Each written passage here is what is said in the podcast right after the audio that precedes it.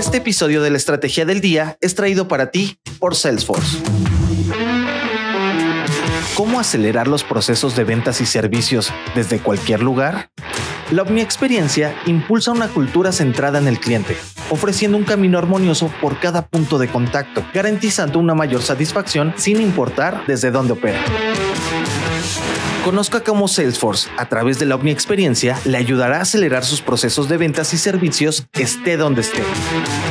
Visite salesforce.com diagonal MX diagonal Omni Experiencia.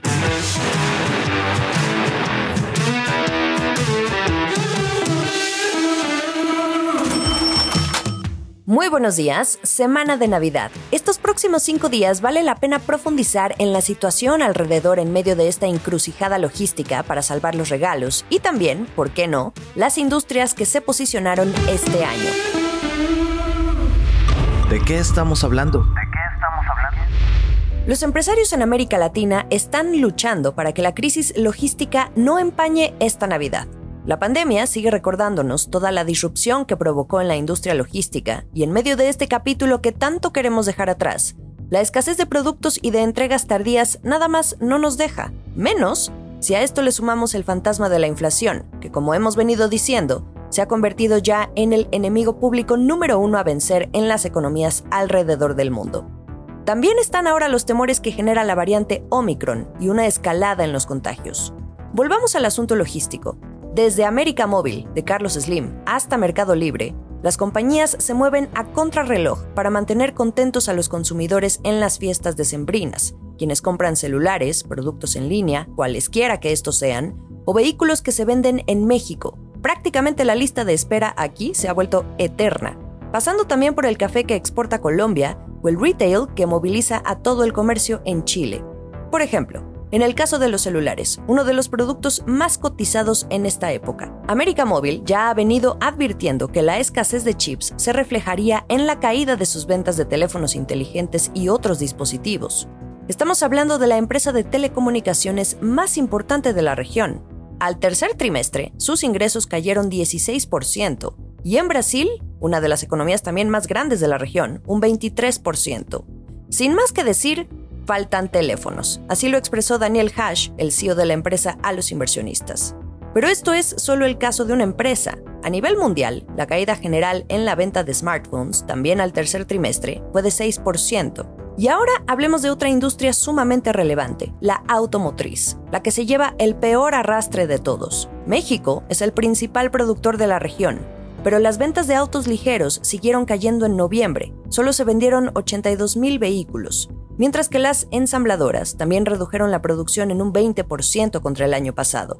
La culpa, la falta de los semiconductores, que además se está priorizando su uso no para los autos, sino para los teléfonos y otros aparatos. El material más cotizado del año, sin duda. En otras noticias.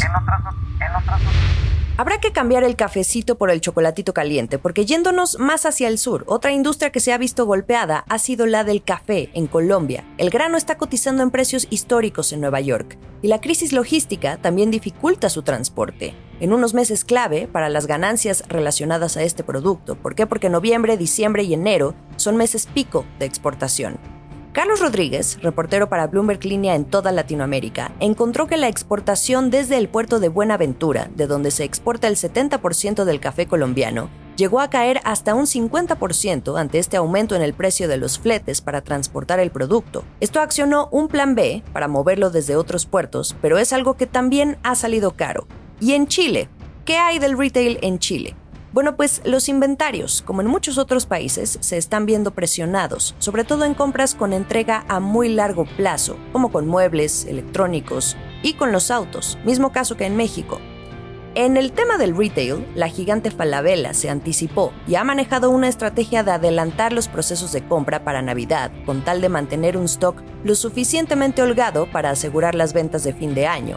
Esta es una estrategia similar que también aplicó en México Liverpool, pero ya será hasta los resultados del cuarto trimestre, cuando veamos si realmente les funcionó o no este plan de adelantarse a las travesuras del Grinch logístico. El último sorbo. En el comercio electrónico, Mercado Libre, una de las reinas del e-commerce en la región, también está luchando por mantener sus inventarios. La compañía ha venido advirtiendo de un impacto sobre todo en la categoría de electrónicos, como computadoras, celulares y consolas de videojuegos. De cualquier forma, ellos aseguran que están cubiertos. Mismo caso con Amazon, que recordemos que también se ha venido preparando con su propia flota de aviones, al menos en Estados Unidos, para no depender de nada ni de nadie. Y hablando de eso, ok, sí, escasez de chips y crisis de contenedores, pero ¿quiénes están generando específicamente estos cuellos de botella? Hay puertos clave que están frenados, como el de Shenzhen en China. Según datos de la Conferencia de las Naciones Unidas sobre Comercio y Desarrollo, la UNCTAD, el aumento en los fletes de los contenedores podría hacer un 11% más costosas las importaciones mundiales y un 1.5% los precios al consumidor en 2022. Se estima que al menos sea hasta el segundo trimestre del próximo año, o sea, entre los meses de abril y junio, cuando ya veamos que la crisis de las cadenas de suministro comience a resolverse. Paciencia. Iniciamos la penúltima semana del año. Les invito a leer esta historia a cargo de Carlos Rodríguez en Bloomberg Línea. Les dejo el enlace en la descripción de este episodio. Y también les invito a acompañarme a seguir analizando este y otros temas relacionados a las fiestas y el cierre de año en los próximos días. Que tengan un gran lunes. Esta fue la estrategia del día, escrito y narrado por Jimena Tolama, producido por Arturo Luna y Daniel Hernández. Que tengas un día muy productivo.